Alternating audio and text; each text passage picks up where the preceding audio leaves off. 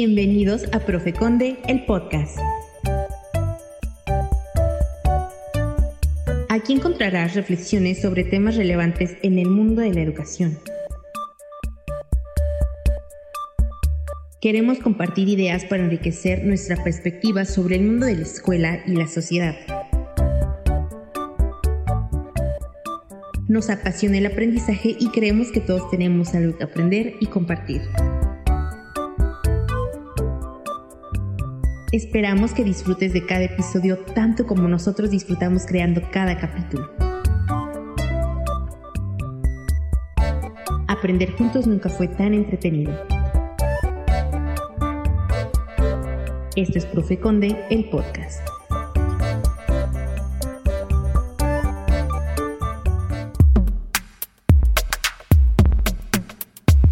Reflexiones sobre el mundo de la educación. Es hora de abordar el tema de la semana. Para ahondar en el tema tenemos una interesante charla.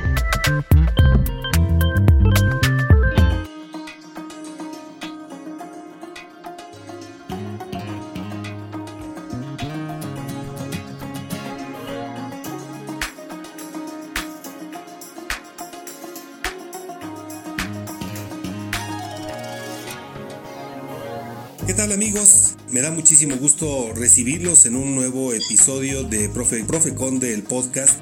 Y esta tarde le quiero dar una cordial bienvenida al maestro Alejandro Jarero Mora. Él es originario de la ciudad de Puebla y ha realizado estudios de licenciatura en diseño y producción publicitaria, además de que tiene la maestría en diseño y comunicación persuasiva.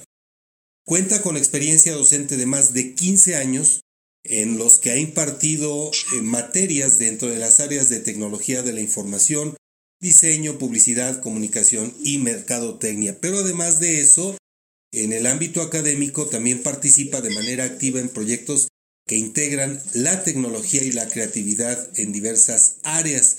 Y a través de esta participación, el maestro Alejandro Jarero busca un constante aprendizaje para transmitirlo a sus estudiantes a través de experiencias significativas. Maestro, muchísimas gracias. Los saludo con mucho gusto y afecto. Igualmente, muchas gracias por la invitación y pues bueno, estamos acá listos para poder compartir un poco con la audiencia sobre estos temas que, bueno, espero les, les sea de su, de su interés.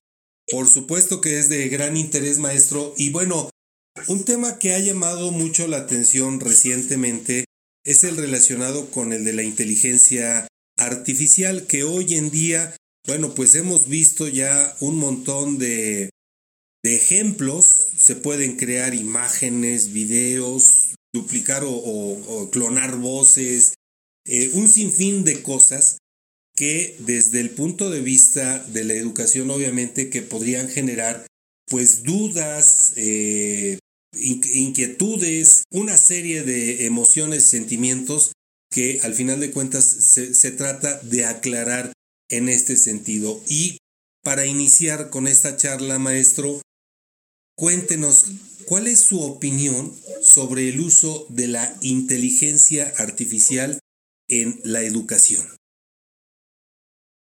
Ok, pues creo que podríamos comenzar yéndonos un poquito hacia atrás sobre estos temas de inteligencia artificial, de cómo han sido desde desarrollados hasta su implementación, eh, pues lo que estamos al día de hoy, ¿no? Como les decía, si nos vamos hacia atrás, pues todo este tema de la inteligencia artificial era pues usada por ahí ya de las, de en el siglo pasado, en las décadas de los 70s, 80s. O sea, no son tecnologías tan nuevas como nosotros podríamos imaginarlos al día de hoy, ¿no? O sea, son tecnologías que ya pues todos los algoritmos estaban listos, toda la teoría, todo este, como lo vemos funcionando al día de hoy, pues prácticamente son desarrollos de esta época que les menciono. Lo que sí este, nos quedaba de ver bastante era el tema de la tecnología o el tema de cómo procesar tanta información o cómo hacerlo de una manera inmediata o cómo incluso tenerlo al alcance pues, de la mano de todos nosotros. Entonces, pues no es hasta estos últimos días donde este poder de cómputo, toda esta eh, pues facilidad de tener un equipo eh, pues a disposición en nuestros hogares de, de, cada quien o incluso en la palma de la mano con nuestros dispositivos móviles, pues es que ya masificó toda esta tecnología y es posible hacer el consumo de ella a través de pues diferentes usos como bien mencionabas la parte de poder generar imágenes textos voces y que bueno al servicio de la educación eh, también están eh, disponibles gracias a que pues eh, este tema educativo pues obviamente nos pone nos pone al alcance en cuanto a los estudiantes cómo podemos ahora estos esta capacidad de generar volúmenes de texto este, masivamente, o cómo el poder hacer una investigación, cómo poder eh, generar una voz para a lo mejor hacer una presentación. Entonces, esta tecnología actualmente ya nos da la posibilidad desde nuestros propios equipos de cómputo para poder implementarlo en el aula, implementarlo este, a nivel educativo hoy en día y en todos los niveles. No, es, no está exento ningún nivel por eh, por bajito que sea, a lo mejor si empezamos desde, desde el kinder, la primaria, creo que ahí estamos pensando en que ya la inteligencia artificial podría estar siendo utilizada para eh, generar material, generar contenido y estar precisamente a la vanguardia en todos estos temas. A eso, y en este sentido, ¿cuáles eh, considera que son las principales oportunidades o áreas de oportunidad que puede ofrecer la inteligencia artificial en la educación? Ok, pues oportunidades son tantas como nuestra, nuestra creatividad pueda eh, llegar a ello, ¿no? O sea, hay muchas inteligencias artificiales que están generadas a lo mejor con un propósito específico de generar texto. Pero ¿qué pasa si yo eso es generar texto, eh, el día de hoy lo pongo para, eh, no sé, generar una historia y que a partir de esa historia mis estudiantes puedan hacer una lectura de comprensión y de esa lectura de comprensión cada quien haga un pequeño resumen. ¿Ok? Yo como generador, como profesor de ese primer contenido de la historia que, que hice a bien generar a través de inteligencia artificial, lo puse en contexto con mis estudiantes y cada quien empieza a generar conclusiones, un resumen, un ensayo de lo que yo les he expuesto. Pero, ¿qué me dice que yo no puedo hacer en vez de una sola lectura? puedo hacer 20 lecturas ya que puedo generar masivamente estos contenidos y entonces tengo 20 historias diferentes, ahora las puedo compartir con mis 20 estudiantes y cada uno empieza a compartir esos contenidos con el resto del grupo. Entonces cada quien habla sobre la historia que le ha tocado, cómo se fue desarrollando, qué tienen en común todas estas historias. Y entonces yo ya no me quedé con un solo contenido para todos, sino que fui capaz, gracias a, estas inteligencias artificiales, de generar una historia para cada uno y que todos tengan esa capacidad de eh, compartir en este, en ese momento eh, la historia y hablar sobre ella, ¿no? No solamente a nivel de texto, sino que a lo mejor a través de otra inteligencia artificial ilustré esa, esa, esa historia y entonces ahora le dan cara a esos personajes, no solamente a nivel de imagen, sino que también podría generar mis propios videos y entonces ya mi historia no solamente está ilustrada a nivel de imagen, sino con unos pequeños cortos de video de las acciones que están realizando los personajes, darle voz a todos esos personajes. Entonces, se vuelve un tema entre saber consumir la inteligencia artificial de manera adecuada y saber en qué momento y cuáles de ellas me sirven para qué propósito. Entonces, creo que mucho queda del lado del docente de ese potencial creativo de cómo explotarlo y cómo saber en qué momento utilizar todas estas tecnologías. Y bueno, siempre es importante empezar por ese primer paso de conocerlas, qué hay, cuál es el ecosistema actual y cómo se van desarrollando, porque pues así como nos vamos enterando una, ya hay dos o tres más que están surgiendo y bueno, hay que estar como que bastante al día en estos temas. Comenta algo que me llama la atención, maestro, a propósito de que es el docente en quien recaería el uso, aprovechamiento eh, de la inteligencia artificial. Pero creo que no podemos soslayar una realidad que tenemos en nuestro país. La gran mayoría de los docentes en México todavía pues son migrantes digitales, todavía le tienen miedo a la tecnología. Eh, si bien es cierto que cada día se van incorporando nuevos maestros o nuevos docentes al tema educativo y que ya pues son nativos digitales, todavía hay una brecha en este sentido. considera que hay retos o desafíos para implementar la inteligencia artificial en la educación? Sí, claro. De, hecho, ahí partimos no solamente a nivel de la inteligencia artificial, sino de ese, ese rezago, como menciona, de incluso de una conexión a Internet. ¿okay?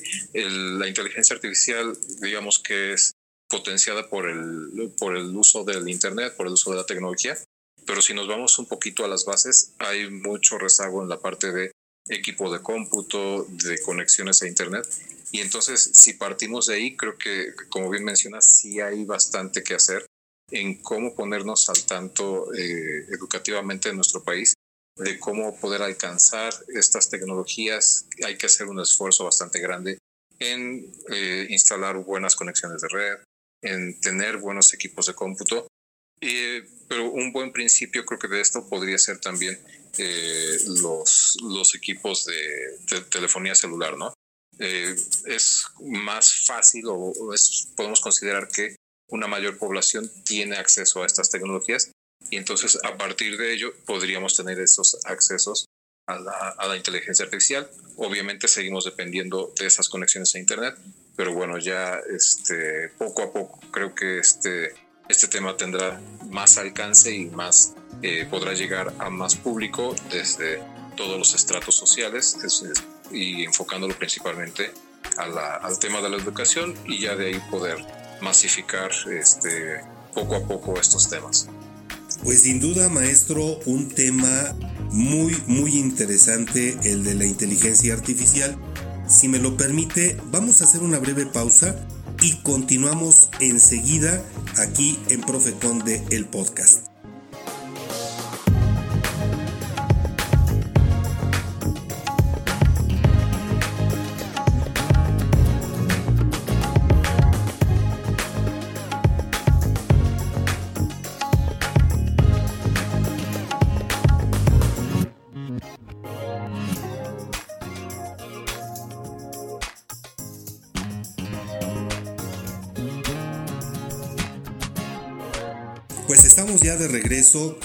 Esta muy interesante entrevista.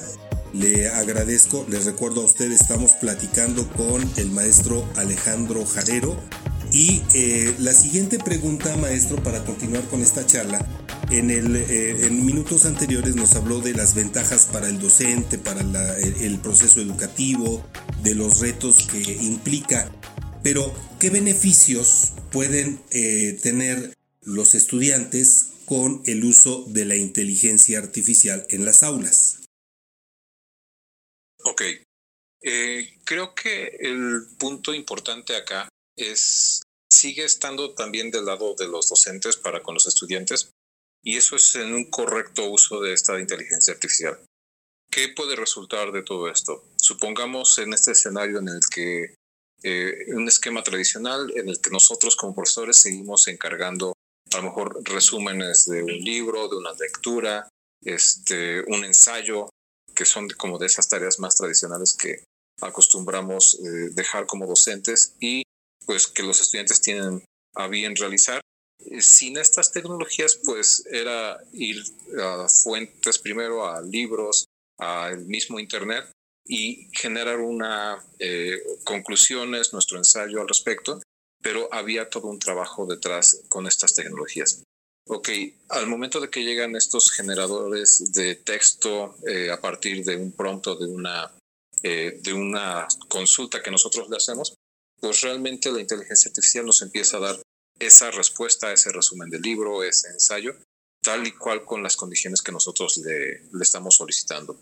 Entonces, ¿qué queda para nosotros como docentes al momento de a seguir haciendo esos encargos a los estudiantes. Creo que, eh, como te decía, por parte de nosotros como los educadores, como formadores que estamos a cargo de estos estudiantes, pues también está esta responsabilidad de cómo voy a cambiar mi dinámica de clase, cómo es que yo ahora voy a hacer esas asignaciones de tareas, porque sé que va a ser muy fácil para los estudiantes el generar a través de una inteligencia artificial ese resumen y este ensayo, ¿no? Entonces, ¿cómo creativamente, vuelvo a este tema creativo, de cómo nosotros vamos a evolucionar hacia esa nueva tecnología en la cual yo sé que un ensayo, un, un resumen ya no les representa mayor reto. Entonces creo que vuelve a estar de nuestra parte el hecho de que diga, ah, bueno, ya no les voy a encargar un resumen, pero ok, ¿cómo puedo yo garantizar que eh, están leyendo ese libro, que están eh, comprendiendo esas lecturas?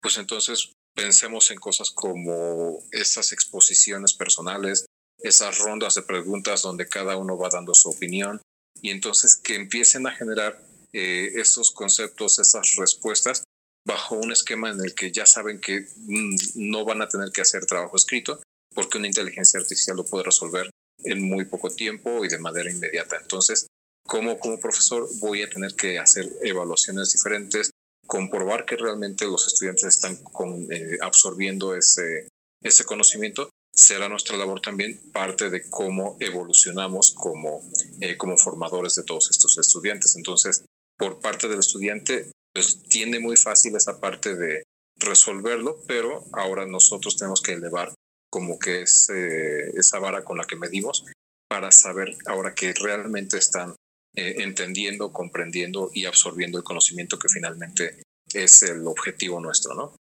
Maestro Jarero, uno de, de, lo, de las inquietudes que más ha desatado la popularización de las inteligencias artificiales es, ah, tiene que ver con la parte laboral y en el ámbito educativo. ¿Es eh, posible o cree que la inteligencia artificial reemplace a los profesores en el futuro, reemplace a muchos otros trabajadores de diferentes áreas?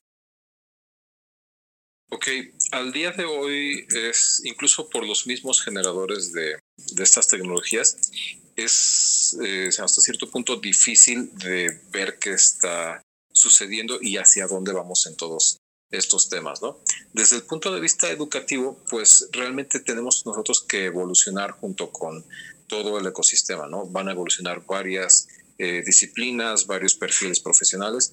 Algunos, eh, como comentaba yo anteriormente, pues por la facilidad con lo que ahora una, una inteligencia artificial puede realizar una una traducción, pues a lo mejor la persona que se dedica a hacer traducciones tiene un poco más de reto en, ok, ¿en qué me voy a emplear en un corto, mediano o largo plazo?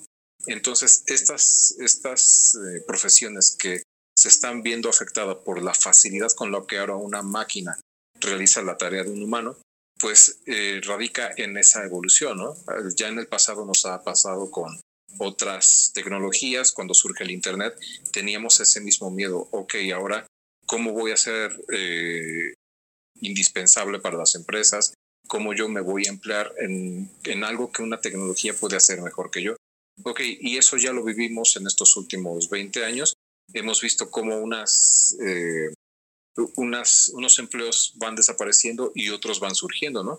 Un caso así como muy fácil de comprender tal vez para todos nosotros sea el hecho de cómo va surgiendo este software de Excel, ¿ok? Y decía, bueno, ya el trabajo de los contadores está este, destinado a, desaparecer, ¿no? Pero realmente quienes iban aprendiendo ese, ese software, pues básicamente ahora hacen analítica y hacen propuestas de negocio, hacen toda esa contabilidad para las empresas, pero de una manera más eficiente. Entonces, el trabajo de los contadores realmente no desaparece, sino que evoluciona con esto que se vuelve una herramienta, no es algo, no es un sustituto para las personas, sino es una herramienta con la cual pueden continuar su trabajo, hacerla de una mejor manera y desempeñarse mejor en esos puestos de trabajo, ¿no? Viene a hacerlos más eficientes, viene a tener esa colaboración eh, de una manera digital, de una manera automatizada con la cual nosotros podemos echar mano y volvernos mejores en lo que hacemos en nuestro día a día. Maestro, y en este caso, bueno, lo, ha mencionado, a lo largo de la historia de la humanidad, pues ha habido procesos evolutivos que también implican pues cuestiones éticas y morales y en este sentido, ¿cuáles son estas posibles limitaciones que se deben considerar en el uso de la inteligencia artificial dentro de la educación? Muy bien.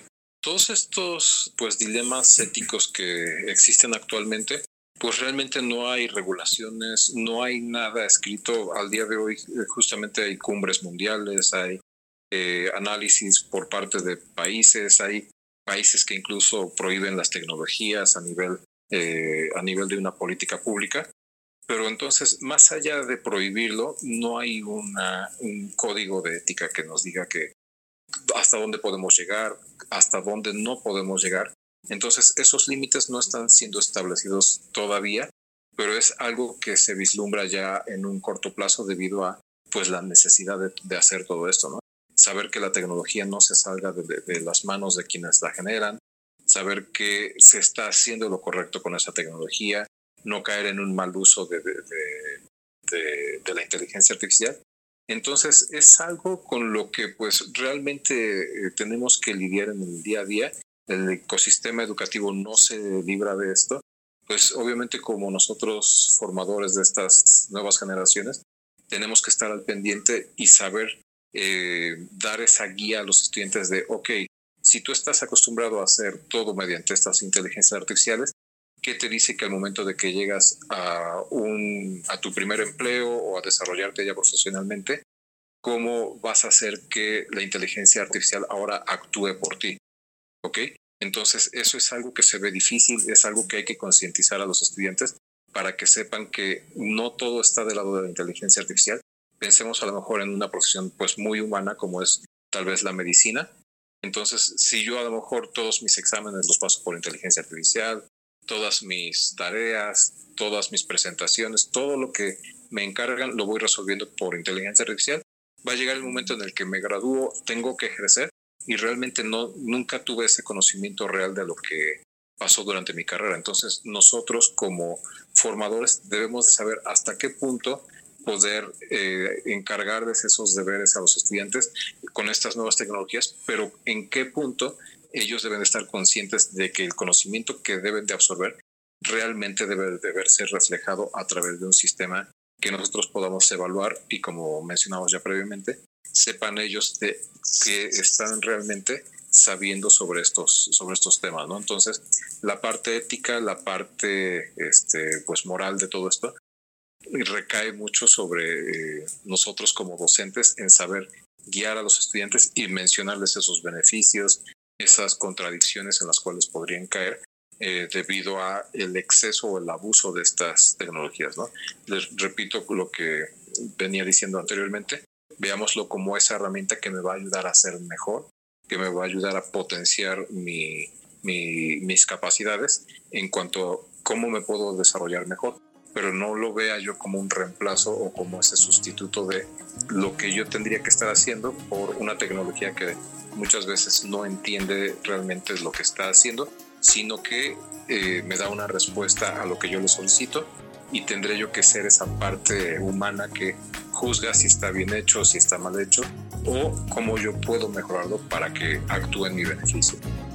Si me lo permite, vamos a hacer una breve pausa y continuamos enseguida aquí en Profeconde el podcast.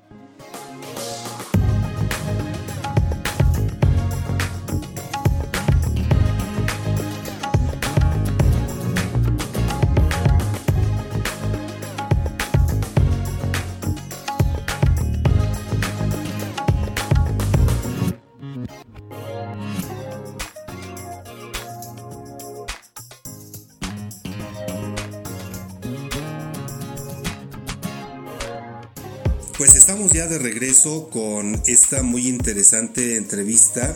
Le agradezco, les recuerdo a usted, estamos platicando con el maestro Alejandro Jarero y en ese sentido, a propósito de lo que acaba de mencionar, será indispensable, maestro, que tanto alumnos como maestros cuenten con algunas habilidades eh, pues, específicas, competencias, para que puedan aprovechar tanto los docentes como los alumnos el uso de la, de la inteligencia artificial en el aula? Entonces, como ya les había comentado también anteriormente, eh, supongamos que en tecnologías anteriores como eh, la computadora, nosotros tuvimos que aprender ciertas habilidades, a utilizar un teclado, a mover el mouse, a distinguir ciertas señales que venían a través del monitor, algunas este, alertas auditivas. todos estos fueron unos lenguajes de comunicación entre las computadoras y nosotros como humanos que tuvimos que ir aprendiendo para entrar en contacto con esa tecnología. El hecho de relacionarnos con una inteligencia artificial de las que hemos mencionado anteriormente, pues tiene que ver también con el hacer esas peticiones correctas para que obtengamos esa información o ese resultado adecuado. Esto lo mencioné también, eh, se llaman prompts, ¿ok? Hay incluso este, toda una disciplina enfocada a esto llamada ingeniería de prompts o el famoso prompt engineering, que justamente se encarga de eh, reconocer cómo hacer esas correctas peticiones a cada una de las diferentes inteligencias artificiales para recibir esos resultados en consecuencia, ¿no? Eh, hay eh, diferentes maneras de hacerlo. básicamente están estructuradas con una instrucción, ¿ok? ¿Qué es eso que yo quiero obtener? darle un contexto a la inteligencia artificial de bajo qué circunstancias quiero obtener la, instrucción. Ok, una entrada y una salida, ¿no? Un input y un output, donde eh, qué es lo que está obteniendo como origen de la información y qué salida le tiene que estar dando en qué formato. Un ejemplo de esto puede ser que a lo mejor yo le estoy solicitando que me haga una comparación entre dos obras de arte, ¿no? A lo mejor quiero hacer la comparación entre la Mona Lisa de Leonardo da Vinci y por otro lado una versión más actual que es una interpretación que hizo Botero. ¿Ok? Entonces le digo a la inteligencia artificial, hazme una comparación entre la Mona Lisa de Leonardo da Vinci y la de Botero. Ok, si yo me quedo hasta ese punto, pues la inteligencia artificial no se va a quedar callada y me va a decir, ah, ok, estas dos obras, este, una es de tal siglo, esta es, de, este, esta es más reciente, una tiene esta técnica, esta tiene esta otra técnica. Me va a desarrollar varios puntos, pero eh, no nada está tan eh, cerrado o enfocado a ciertos criterios que yo necesito. Si yo empiezo a darle más instrucciones a esta inteligencia artificial, aparte de lo que yo ya le pedí, puede decir, en el contexto artístico de una charla eh, de arte en, este, en tal país, ¿ok? Ya le estoy dando un contexto, le estoy diciendo, ok, las imágenes, toma como referencia las imágenes originales y lo que quiero que me des como respuesta va a ser un listado de 10 puntos donde menciones estos, eh, estas semejanzas y diferencias entre estas dos obras. Entonces ahí yo ya estoy siendo más específico, le estoy dando eh, justamente esas características con las cuales yo quiero obtener la respuesta para que en consecuencia actúe la inteligencia artificial y ahora sí se va a centrar en darme 10 puntos con la información que le estoy dando de que me compare estas dos obras bajo los criterios que le he dado, ¿ok? Entonces, todavía puedo ser más específico, le digo que a lo mejor estoy haciendo una charla para niños de primaria, entonces quiero que me dé eh, todo esto con un lenguaje común, este, sin ningún tecnicismo. Ok, puedo ser tan específico como yo necesite esa información de salida y entonces las inteligencias artificiales al tener todos estos millones de parámetros con los cuales ha sido entrenada, me va a devolver justamente lo que necesito y seguramente siempre esta información tendremos nosotros que leerla previamente antes de ponerla en un escrito, antes de eh, utilizarla como un recurso, para saber que realmente estas eh, inteligencias artificiales me están dando lo que, lo que yo estoy buscando. Hay otros criterios como por ejemplo, si nosotros somos usuarios de ChatGPT, por ejemplo, deberíamos saber que en su versión pública yo estoy accediendo a cierto volumen de información pero esa información solamente llega hasta cuando fue entrenada, que termina por ahí de eh, los primeros meses del año 2022. ¿Ok? Entonces todo el resto de 2022 y el resto de 2023 no tiene información porque no fue entrenada con, eh, con datos más recientes. Entonces, ¿qué pasa ahí al, respecto? Yo podría alimentar al algoritmo con una eh, con un PDF, con un documento que le esté dando ese contexto y entonces en relación a esa información me va a devolver un resumen, un escrito, un ensayo, con lo cual yo ya puedo empezar a trabajar eh, de acuerdo a lo que yo le quiera pedir que haga por mí en ese momento la inteligencia artificial. Sin duda, eh, es, es, una visión completamente diferente a la que pues de manera popular se ha difundido y, y, le tememos todavía, le tenemos ciertos resquemores a la inteligencia artificial. De hecho, pues todavía hay instituciones educativas que se resisten incluso a utilizar algunas tecnologías como el propio Internet, el teléfono celular o algunos otros elementos que dentro del aula podrían para que los alumnos tengan mejores aprendizajes. Y en este sentido, maestro, ¿qué recomendaciones puede usted hacer para que las instituciones pues dejen de tener miedo y se aventuren a que puedan entrar a, a implementar más herramientas de inteligencia artificial en sus programas de estudio? Pues de entrada, el hecho de estar bien conscientes que esta es una tecnología que, como dicen, llegó para quedarse, no es algo que nosotros podamos eh, tapar o podamos ocultar. Eh, simplemente yo creo que aquí la recomendación está en que, ok, hay que comprender bien estas tecnologías, hay que informarnos y en relación a eso tratar de hacer el mejor uso de ellas. ¿Ok? ¿Cómo lograr hacer el mejor uso? Pues capacitarnos, investigar, leer mucho al respecto y todo esto pues nos va a poner en el contexto de lo que realmente significan estas tecnologías y hasta dónde podemos nosotros aprovecharlas y sacarles ese beneficio. ¿ok? Hay que siempre eh, promover este uso de tecnologías, puesto que, eh, como les decía, si es algo que llegó para quedarse, pues eh, si nosotros no lo aprovechamos, pues obviamente el resto de las instituciones, el resto de las personas lo están utilizando. Entonces, lo único que estamos creando ahí es un tanto más de rezago, porque pues al estarlo eh, prohibiendo, negando o este no permitiendo ese uso, pues realmente estamos rezagando todavía más esos contextos educativos, estamos eh, pues dejando detrás a nuestros estudiantes y negándoles esa posibilidad de aprenderlo bajo una guía siempre eh, pues informada de nuestra parte. Maestro, y entonces, en su opinión, ¿cuál cree que sea el futuro que tiene la inteligencia artificial en el mundo de la educación?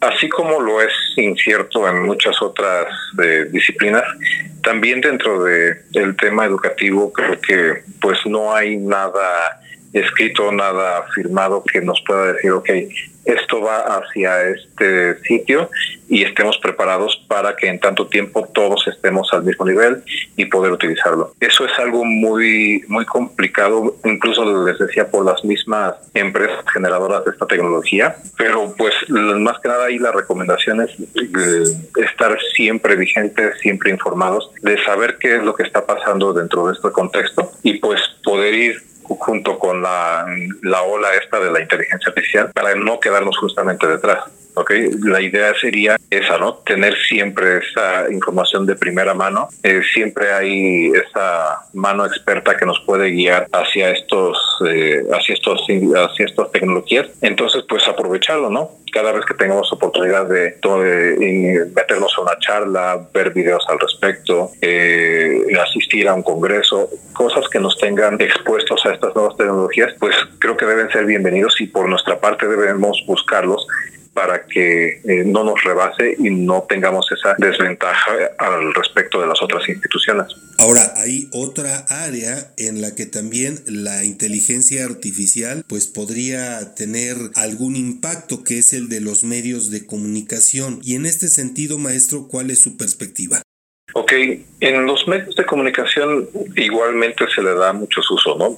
La parte de la producción de los mensajes creo que es de las más explotadas a partir de que están a disposición prácticamente en un esquema gratuito para todos nosotros. Entonces, si yo soy capaz de generar mensajes eh, tanto en volumen como en calidad, creo que eh, para el tema de los medios de comunicación se ha vuelto una herramienta, pues yo diría que indispensable, ¿no? Porque ¿qué pasa aquí? Si se supone que a lo mejor yo, yo como director de una marca tengo asignado el generar contenidos y hacer ciertas métricas, entonces eh, creativamente a lo mejor yo puedo generar mandar un mensaje, dos, tres, cuatro al día, que son bastante eficientes. Pero ¿qué pasa con la empresa que puede generar 10, 15 eh, con ayuda de, la inteligencia artificial? Estoy potenciando a esas otras marcas con, esos, eh, con esa capacidad de generar más volumen y por tanto más exposición, más diversidad dentro de los medios de comunicación. Eso sería a lo mejor desde un punto de vista publicitario, pero también está a lo mejor otro criterio que, eh, que tomar en cuenta en cómo nosotros podemos caer en esa también desinformación.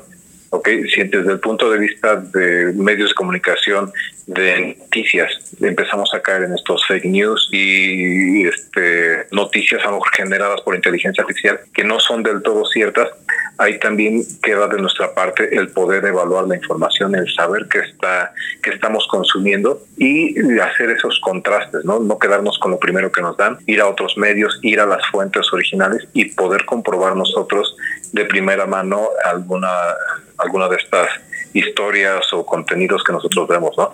Vemos muchas fotos truqueadas, vemos historias que no son del todo ciertas, entonces eh, saber eh, educarnos también en esas en esas perspectivas de cómo yo puedo confirmar mi información, cómo puedo saber que estoy consumiendo datos reales, que lo que estoy eh, viendo en pantalla, pues se trata de, de información real, ¿no?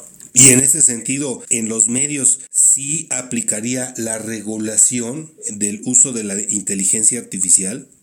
Pues justamente también se, se está trabajando en ello, ¿no? No hay hasta el día de hoy algo que nos eh, prohíba hacer uso o divulgar algo eh, con ciertas eh, con ciertos criterios.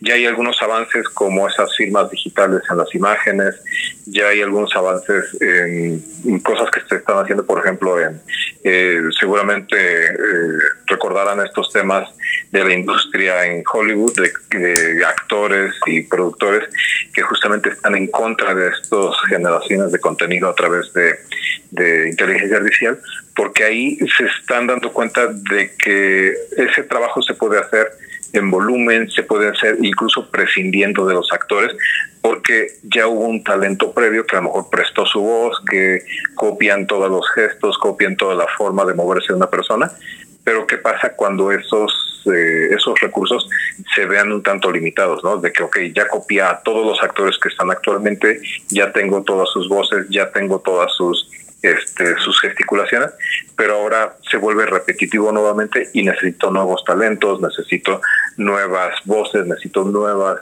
este, formas de actuar ante cámara. Ahí es donde les, eh, les repito esta parte de que como, como trabajos, como talentos humanos todavía tenemos pues toda esa oportunidad y toda esa eh, incursión en estos, eh, en estos ecosistemas para que precisamente no nos volvamos reemplazados por esas inteligencias artificiales, sino que seamos parte de ellas y colaboremos en conjunto para generar nuevos contenidos, para que la industria como tal, en lo que mencionas de la comunicación, pues se vea beneficiada de todo esto. Ahí aplica el término de la ética o la moral, maestro. Sí, claro, eso siempre está presente y a medida que vayamos viendo estas regulaciones, todos estos códigos de ética, de comportamiento frente a estas tecnologías, pues creo que sentaremos buen precedente para que eh, tanto como humanos como tecnologías se vea siempre este, ese beneficio de unos y otros y obviamente potenciar nuestras capacidades a través de estos medios, ¿no? No dejar de lado esa eh, como ese instinto, esa parte ética que a nosotros pues nos debe de guiar siempre. Pues maestro, quiero agradecerle infinitamente, sin duda el tema da para más. Yo sé que tiene otras ocupaciones, pero quiero agradecerle infinitamente el que nos haya dado la oportunidad de platicar con usted por estos minutos. Ojalá que haya más momentos y más oportunidades para seguir aprendiendo, para seguir compartiendo, para seguir generando con nuestros escuchas pues una visión diferente de lo que en la educación se vive en, eh, pues con estas eh, incursiones de nuevas tecnologías, eh, de nuevas propuestas y quiero agradecerle infinitamente maestro el que me haya dado la oportunidad de platicar con usted en esta ocasión. No, pues al contrario, creo que también agradezco la oportunidad de estar compartiendo estas ideas. Creo que es uno de los primeros pasos que seguramente muchos estamos dando al respecto de entender qué está pasando, de cómo puedo abordar estos temas con mis estudiantes y bueno, en medida de nuestras posibilidades, sigamos compartiendo estas ideas, este, propagándolas para que pues sigamos siendo este, esa punta de lanza en cuanto a estos contenidos con nuestros estudiantes y bueno, en nuestro ecosistema educativo para bien. Qué interesante todo esto que nos ha platicado el maestro Alejandro Jarero Mora, a quien le agradecemos y queda abierta la invitación para que nos escuche en el próximo capítulo de Profe Conde, el podcast. De verdad deseamos que estas charlas nos ayuden a entender a apoyar y a mejorar el proceso educativo. Todos, todos somos corresponsables de ello. En la casa los padres, los hermanos, en la escuela los maestros, los directivos, el personal administrativo y obviamente el personaje central que es el alumno y para todos ustedes está dedicado y pensado este espacio de comunicación. Yo les agradezco muchísimo que me hayan acompañado en este nuevo capítulo. Los espero la próxima semana con otro, otro tema de gran interés en el ámbito educativo. Por lo pronto, muchísimas gracias. Hasta la próxima.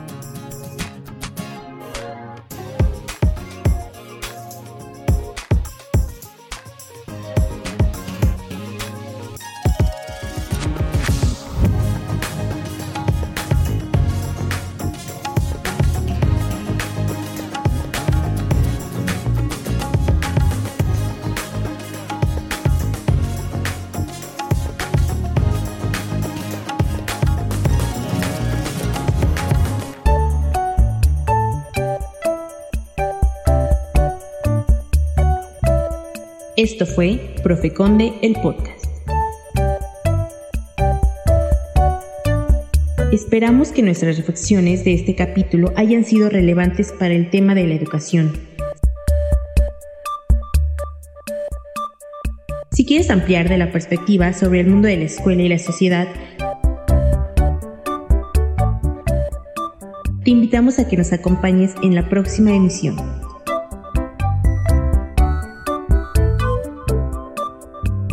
Deseamos que hayas aprendido con el tema que te compartimos.